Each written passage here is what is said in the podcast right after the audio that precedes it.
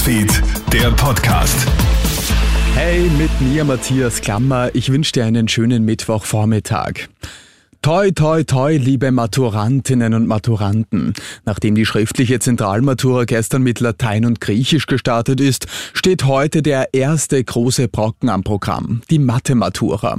Für viele Schülerinnen und Schüler nach wie vor das gefürchtetste Fach. Umso wichtiger ist es, dass man heute gut vorbereitet in den Tag startet. Wichtig sind bequeme Kleidung, ausreichend Wasser zu trinken und das Richtige zu frühstücken, sagt Bildungsexpertin Angela Schmidt von Lernquadrat.at. Nicht unbedingt was Süßes in der Früh. Das macht müde. Das heißt am besten ein Vollkornprodukt, vielleicht ein Müsli. Ein Obst kann man essen, ein Ei. Nüsse knabbern ist auch gut, aber eben Süßes vermeiden und auch Sauerstoff ist wichtig. Das heißt frische Luft tanken, vielleicht sich auch ein bisschen bewegen in der Früh. Wir von Kronehit wünschen heute allen Maturantinnen und Maturanten viel Glück. Bist du bereit, zwei Euro und mehr für eine Kugel Erdbeereis zu zahlen?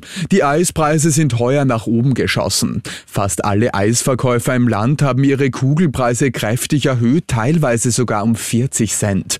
Zwei Euro pro Kugel sind also keine Seltenheit, sondern eher der Schnitt.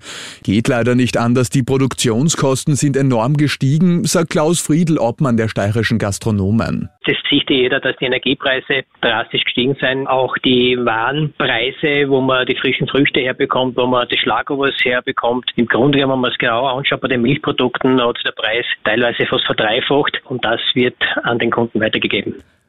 Eine vierstellige Rechnung für einen verstopften Abfluss. Eine 60-jährige Tirolerin ist da von einem Handwerker am Staatsfeiertag offenbar böse abgezockt worden. Weil das Waschbecken Siphon, also der Geruchsverschluss, völlig verstopft gewesen ist, hat die Frau den erstbesten Handwerker angerufen, den sie im Internet gefunden hat. Der hat nach gut eineinhalb Stunden Arbeit mehr als 1000 Euro für den Einsatz verlangt. Die Tirolerin hat gezahlt, nur um wenig später festzustellen, dass der Siphon plötzlich plötzlich tropft.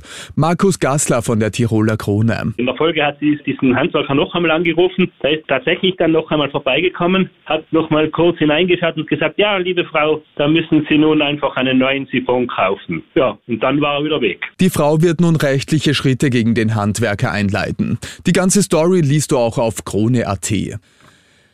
Weltweit werden jedes Jahr rund 12 Millionen Kinderehen geschlossen.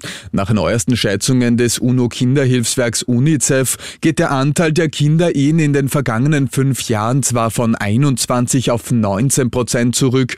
Globale Krisen wie bewaffnete Konflikte, Wirtschaftskrisen oder klimabedingte Katastrophen bedrohen diese positive Entwicklung aber. Und das war's mit den wichtigsten Infos bis jetzt. Den nächsten Podcast gibt's dann wieder am Abend. Schönen Tag dir. Krone Hits, Newsfeed, der Podcast.